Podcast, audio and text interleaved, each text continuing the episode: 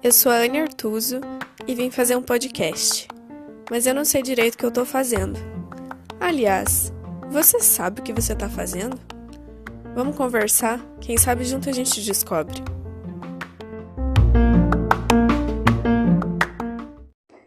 Oi, gente! Esse é o último episódio da série de cinco episódios que eu tô fazendo com textos é, de encontros mais marcantes que eu tive no ano de 2022. É, não que necessariamente todos sejam de pessoas diferentes ou da mesma pessoa, ou sejam necessariamente exatamente de 2022, mas são coisas que continuaram ou passaram a me marcar durante esse ano. Uh, não tem uma ordem cronológica desses episódios, eles estão numa ordem bem aleatória e se você tiver curiosidade, você pode escutar todos eles. São bem curtos, bem rápidos, bem objetivos. É, e eu tô feliz em ter compartilhado ele com vocês e de ter resgatado isso nessa retrospectiva, assim, de final de ano. E eu espero que em 2023 venham muitos outros textos provenientes de muitas outras paixõezinhas que eu senti é, porque são textos e pessoas e momentos da minha vida que eu tenho muito, muito carinho, independente de qualquer coisa.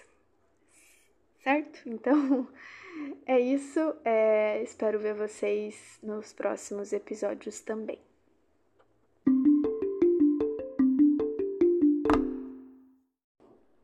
Eu preciso dizer que eu já sei, isso não acaba bem. A vida ela é feita de inconstâncias, mas você é do tipo que eu quero constantemente. Quero você na hora que eu não posso, quero você mais ainda quando posso. Eu quero você. É constante. Não passa, me deixa ansiosa, acaba comigo. Volta logo, me faz companhia, não vai mais embora. Eu sinto tua falta, fica aqui. Eu quero você. Te quis ontem, anteontem, hoje, amanhã, há dez anos, há dez minutos. Você vem? Eu te quero agora. Não importa o que você tem, quais são seus planos, suas obrigações. Eu quero que você me saboreie depois do vinho. Quero te contar que meus planos para o fim de semana mudaram. Quero a qualquer momento te contar as novidades. Quero ser ouvida por você quando algo não vai bem. Quero ouvir a tua respiração, o ritmo da tua voz. Quero sentir a tua pele, tua barba, teu cheiro. Quero sentir pelo meu corpo todo o deslizar dos teus dedos, a força das tuas mãos.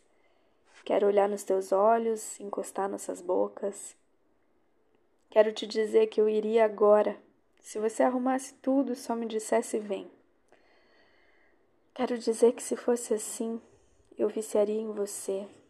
Poderia te amar e amaria com fervor, devagar, mas com urgência, do mesmo jeito que eu te quero agora, como se não pudesse esperar até amanhã, quando apesar de querer, eu vou continuar sem te ter.